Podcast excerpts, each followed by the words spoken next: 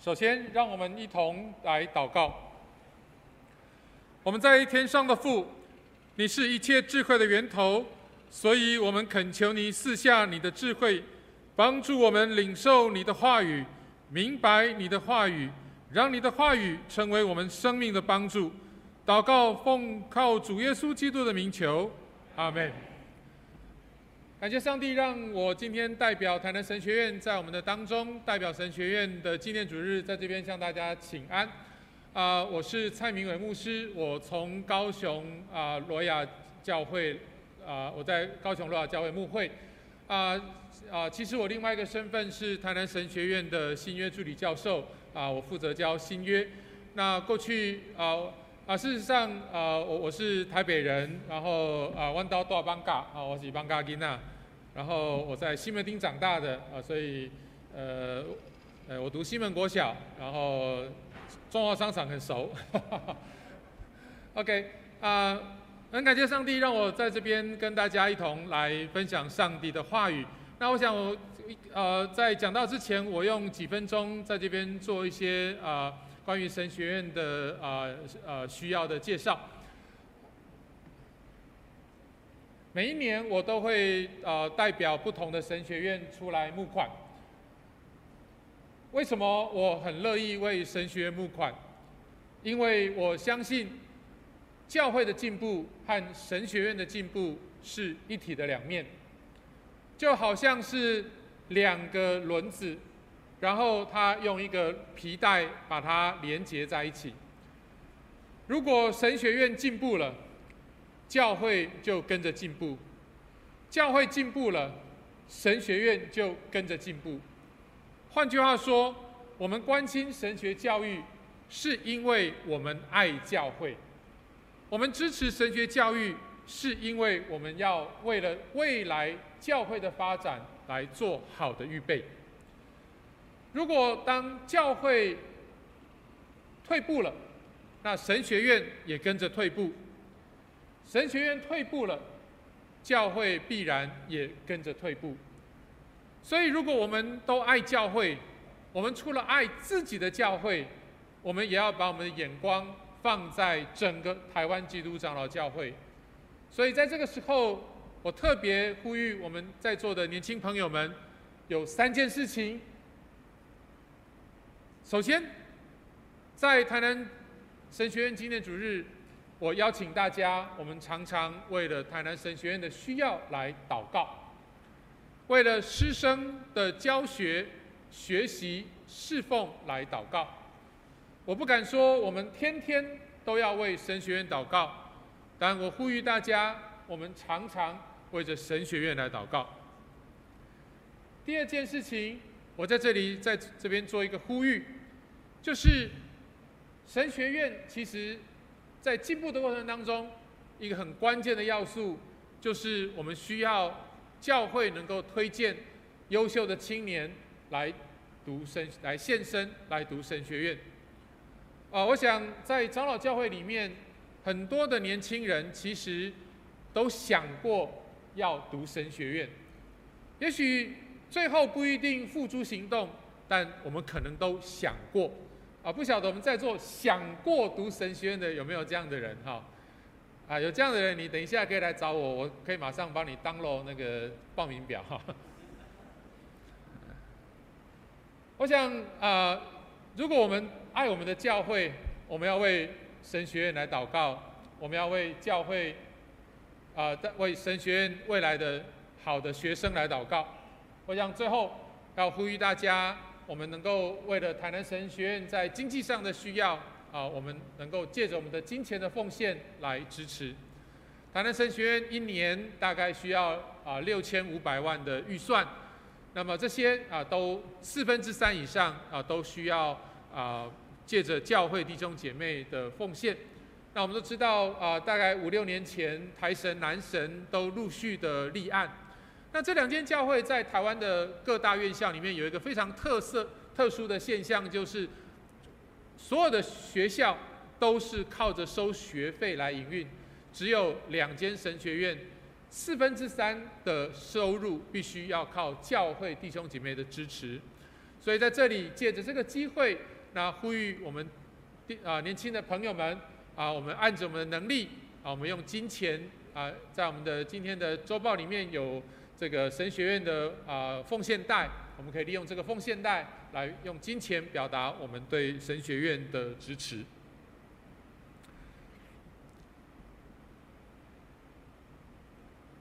今天我们读的这段经文，要谈一个很重要的议题。我们要认识一种人，这个人叫这种这一类的人或这一类的职分，叫做先知。先知是旧约时代以色列国家民族最重要的人物之一，因为先知是上帝在地上的代言人，他以上帝的名义说话。王要做任何重大的决定之前，必须要先请教先知的意见，因为王需要知道上帝在这件事情上面有什么样子的决定。先知虽然代替上帝发言，但先知毕竟也是人，也有软弱，也有不清楚上帝旨意的时候。因此，旧约的先知也常常在问一个问题，那就是如何分辨真先知和假先知。在进入今天的主题经文之前，我们来谈，我们来看另外一个类似的故事。这个故事记载在《列王记下》，也记载在、呃、这个呃耶利米书。在耶利米书二十三章、二十八章的地方有记载。公元前五百九十七年，巴比伦王尼布贾尼撒率领大军，他第一次的攻打耶路撒冷。俘虏了犹大王约雅敬。历史记载说，尼布贾尼撒用铜做的链子把约雅敬绑起来，然后送到巴比伦，关在巴比伦的监狱。最后呢，下落不明。那为了控制耶路撒冷，尼布甲尼撒另外设立了约雅敬的侄子，叫做西底家来做犹大的王。那我们可以想象得到，这个王。其实就是巴比伦的傀儡。城里的百姓非常的担心整个城耶路撒冷城，还有整个国家未来的命运如何，所以王也好，百姓也好，就非常的期待先知可以传达上帝的旨意，好让他们知道国家民族的命运要往哪里走。这个时候有两个先知。同时用上帝的名来发言，但是他们所说的内容却是完全不一样的内容。第一位发言的是从基遍来的哈拿尼亚先知，他如此说：“万军之耶和华以色列的上帝如此说：我已经折断巴比伦王的轭，两年之内，我要将巴比伦王尼布贾尼撒从这地掳掠到巴比伦的器皿。”就是耶和华殿中一切的器皿都要带回此地。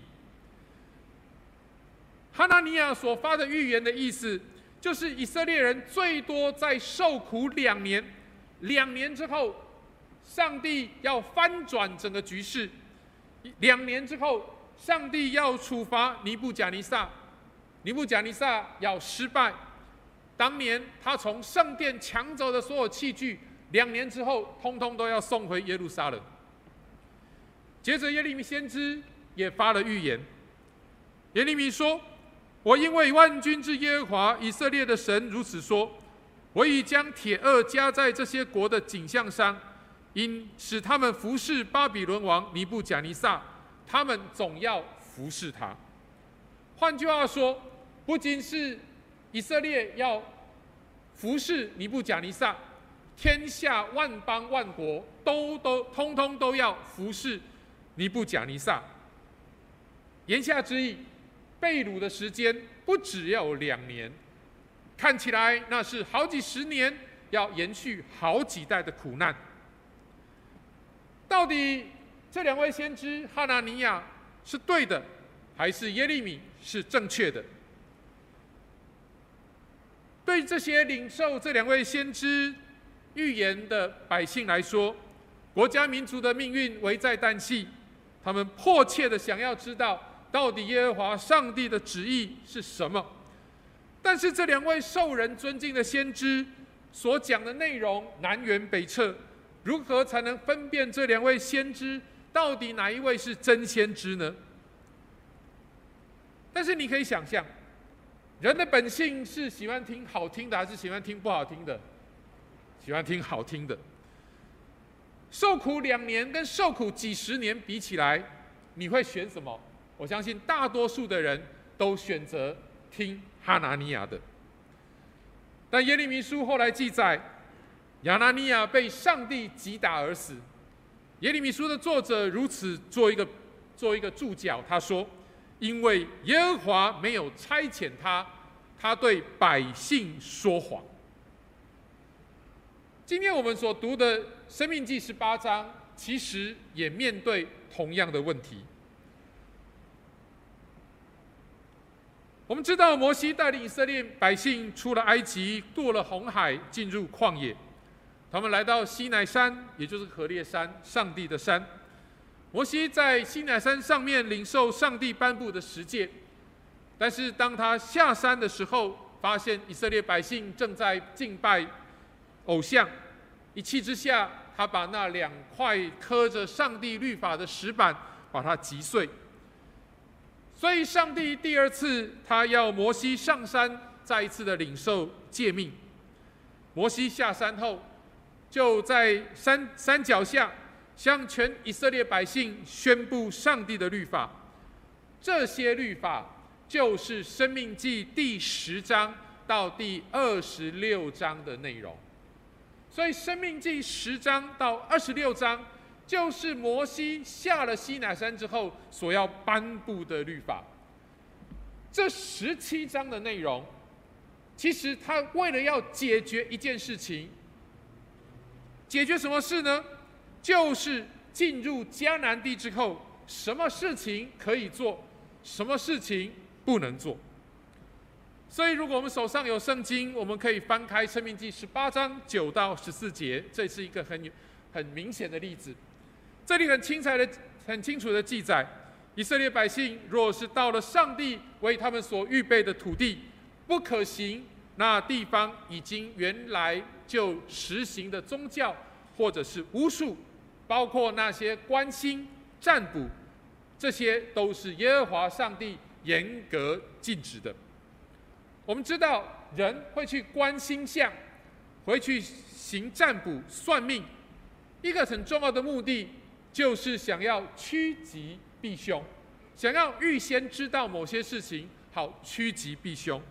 可是上帝严格的禁止以色列人行这些事，那他们如何能够趋吉避凶呢？我们来看《生命记》十八章十五节记载，摩西对以色列百姓说：“耶和华你的上帝要从你的弟兄当中。”给你兴起一位先知像我，你们要听从他。换句话讲，以色列百姓不可以去关心占卜，他们要听从一位像摩西般的先知。这位先知到底是谁呢？我们来看十十五节、十六节，上帝所兴起的这一位先知。我们可以看到，第一个条件就是他是一位勇敢的代导者。我们看到以色列人来到西南山下，摩西准备上山领受律法的时候，他们看到西南山上有云雾缭绕，然后有闪电大作，然后有雷声，然后有大火，百姓在山下非常的害怕。摩西马上就站在上帝与百姓之间，为着百姓来代祷。这位像摩西般的先知，他毕竟是一位代祷者。我们看十八章十八节，说他只能宣讲上帝的话，也就是上帝所吩咐他当讲的话。十九节说，任何不听这位先知所传讲的，上帝要亲自向他追究。与此同时，如果任何一位宣称是先知的人，却奉其他的神明说话，或者擅自用耶和华上帝的名说话，都必要死。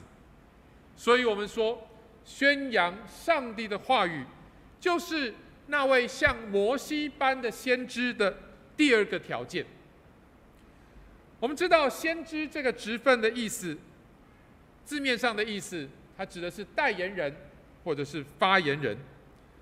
很多人都说他是上帝的发言人，他是奉上帝的名说预言。那么，谁是像摩西般的先知呢？所以，至少我们知道两件事情：这位先知，他至少他要是一位代祷者，至少他是要一位宣扬上帝话语的人。也许我们可以，如果你手上有圣经，我们可以看到《生命记》三十四章的二十节，也就是最后一句话。整个《生命记》的最后一句话如此的说：以后以色列再没有兴起一位像。以没以以后，以色列再没有兴起一位先知像摩西般的，他是耶和华面对面所认识的。其实，在这里暗示的另外一个非常重要的条件，就是这一位像摩西般的先知，他是上帝面对面所认识的。在整本圣经里面。只有摩西是唯一一位上帝所面对面认识的人，除了摩西之外，没有另外一位。所以我们可以说，摩西像摩西般的先知，他必须要是上帝面对面所认识的，意味着什么？意味着他是他与神有非常亲密的关系。所以我们可以这样说。那一位像摩西般的先知，应当具备基本的三个条件。第一个条件就是他是一位代祷者，他宣扬上帝的话语，他与上帝有非常亲密的关系。可是这三个条件要落实在实际的生活上面是怎么样呢？事实上，这不仅是旧约时代的问题，在新约初代教会也是一个很大的问题。我在做研究的时候，我发现了一个一件非常有趣的事情，在使徒行传以外，有一部非常古老的经典啊，犹太教的初代记载初代基督徒的啊，我们说是典外文献哈。啊，叫做十二使徒遗训啊啊，希腊文叫做 Didache。这十二使徒遗训呢，记载了初代教会他们如何判断真先知与假先知。为什么会有这个问题呢？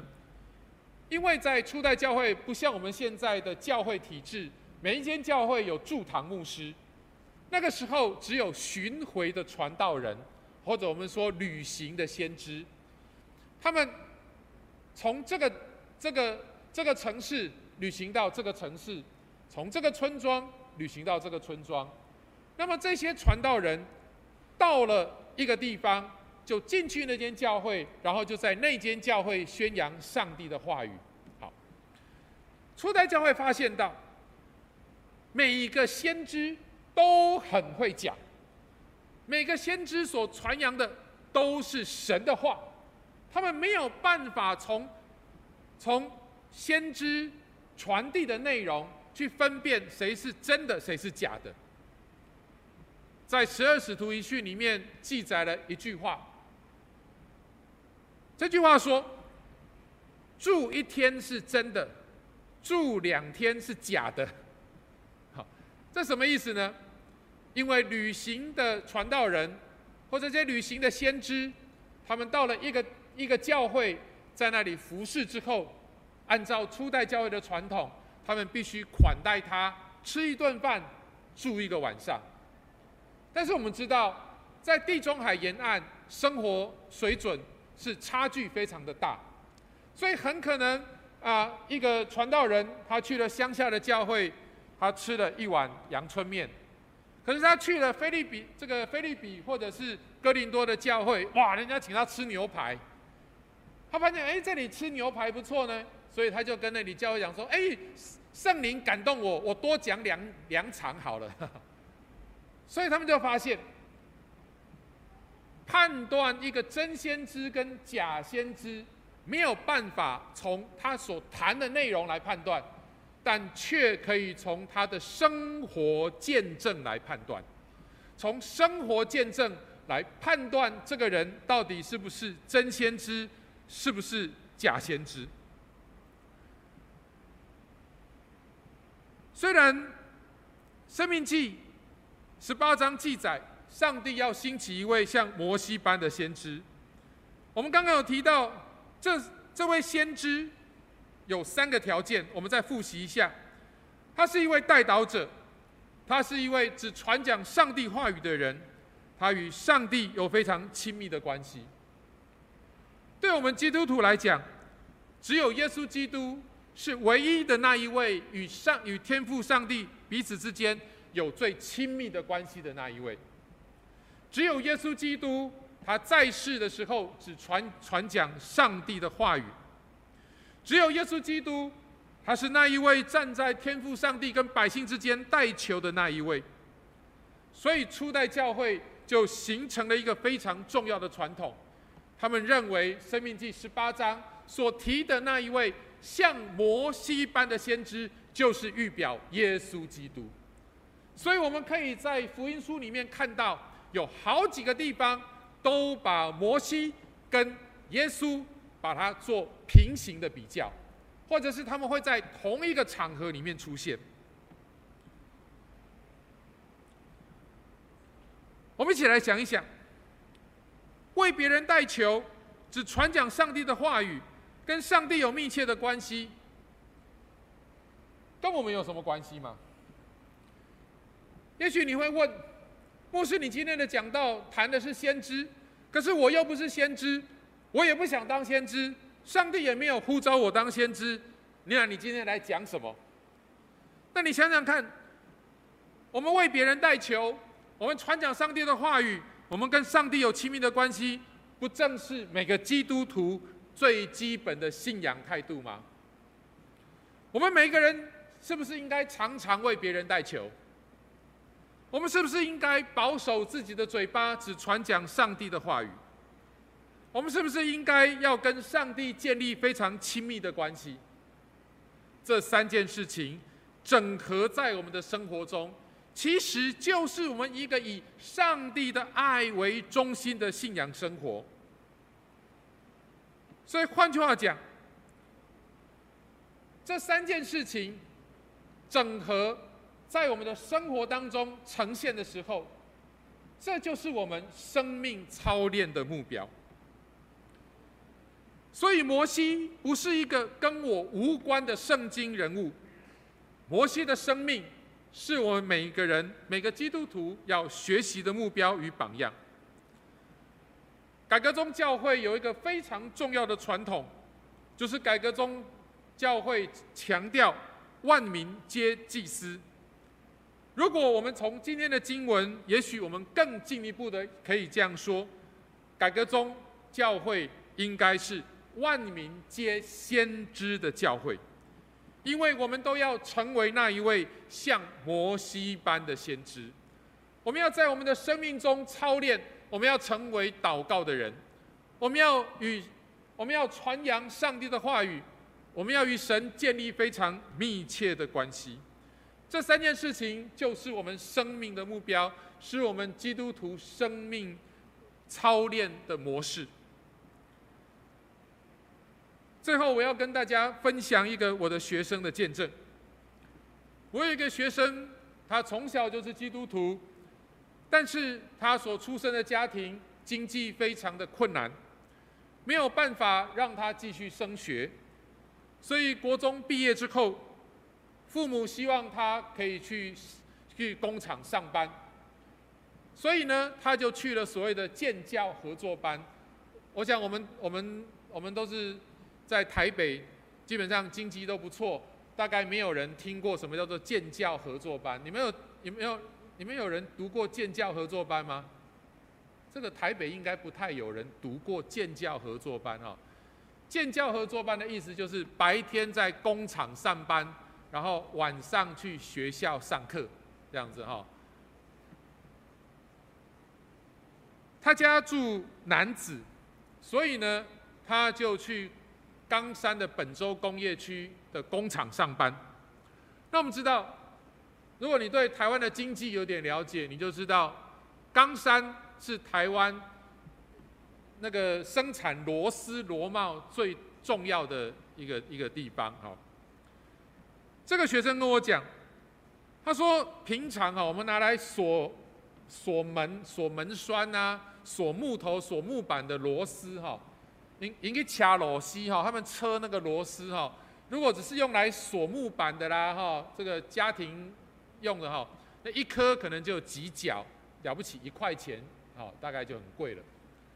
可是他说，如果他们车好的螺丝是要锁在飞机上的，那就不得了了，那个一颗变一百块钱，而且那个不叫螺丝，那个叫做扣件。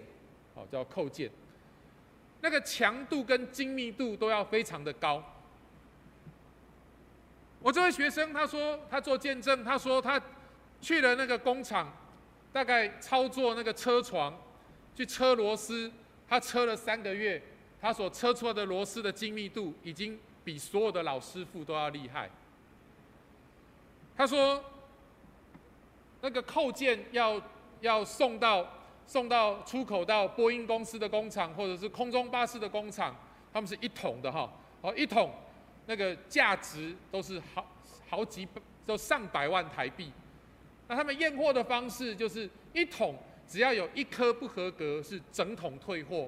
所以一桶只要一颗没有做好，老板就损失几百万。所以他的他的功夫很好，老板非常的器重他。所以你很难想象，他高中没有读完，他一个月老板给他的薪水超过台币十万块，他大大的改善了他的家庭状况。他拿到高中毕业证书之后，他继续继续进修，一样白天做车床工人车螺丝，晚上去科技大学的夜间部继续进修。老板也期待他继续进修，因为老板要栽培他成为新的干部，因为他的能力非常的好，是很看好的未，是很有很好的未来，有很好发展的一个一个可造之才。但是当他领到大学毕业证书的那一天，他回到公司，就跟老板辞职。他跟老板说：“我要读神学院。”老板没有办法相信，他说你：“你在业界再做个几年，你可以，他说你可以算是整个冈山地区最优秀的师傅了，没有人可以比你做得更好。你将来甚至可以管理一间公司都没有问题，你为什么放弃不要了？”这位学生很清楚的跟他的老板说，他非常的清楚。他的上帝就是要呼召他来侍奉他，所以既然他已经取得投考神学院的资格，那么他唯一要做的就是去投考神学院。这样一个黑手出身的学生，在我的班上，他比任何人都要谦卑。我教这个讲道学。我教希腊文释义，都要花很多的功夫的。很多的人他们会能得过且过，但是这个学生他脚踏实地，他非常认真的完成所有他该做的工作。他除了谦卑学习，他非常热心的关心同学所有的问题。学校的活动，他也都积极的参与。我看着他三年，我相信他将来必定就是一位像摩西般的传道人，也就是他是一位像摩西般的先知。所以，让我们弟兄姐妹，我们一同彼此勉励，让我们愿意在信仰上一同来努力，让我们可以成为彼此的代导者，让我们。学习上帝的话语，成为我们的力量，让我们去努力建立跟天赋上帝之间有那个密切的关系，好让我们成为像摩西般的基督徒。盼望我们的教会，迎着每一位弟兄姐妹，我们努力的成为代导者，我们成为上帝话语的宣扬者，我们可以跟天父上帝建立非常密切的关系。如果能这样，我们不仅每一个人都是像摩西般的基督徒，也因着如此，就让我们的教会成为像摩西般的教会。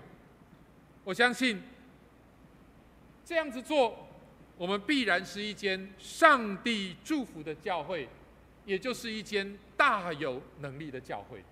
让我们一同来感谢祷告。我们在天上的父神，我们要感谢你赐给我们宝贵的话语。你的话语让我们明白，圣经中的人物不是死的，圣经中的人物并没有过去。圣经中的这些人物依然活活的在我们的生命当中。当你呼召我们来成为像摩西般的先知的时候，我们发现，原来我们可以成为像摩西般的基督徒。求你坚固我们的心智，让我们愿意成为我们一个为别人祷告的人，让我们。成为一个只传扬你话语的人，让我们努力的建立跟你非常亲密的关系。就这样，让我们可以成为那像摩西般的基督徒，不仅让我们自己的生命得着利益，也让我们的教会得着祝福。祷告奉靠主耶稣基督的名，阿门。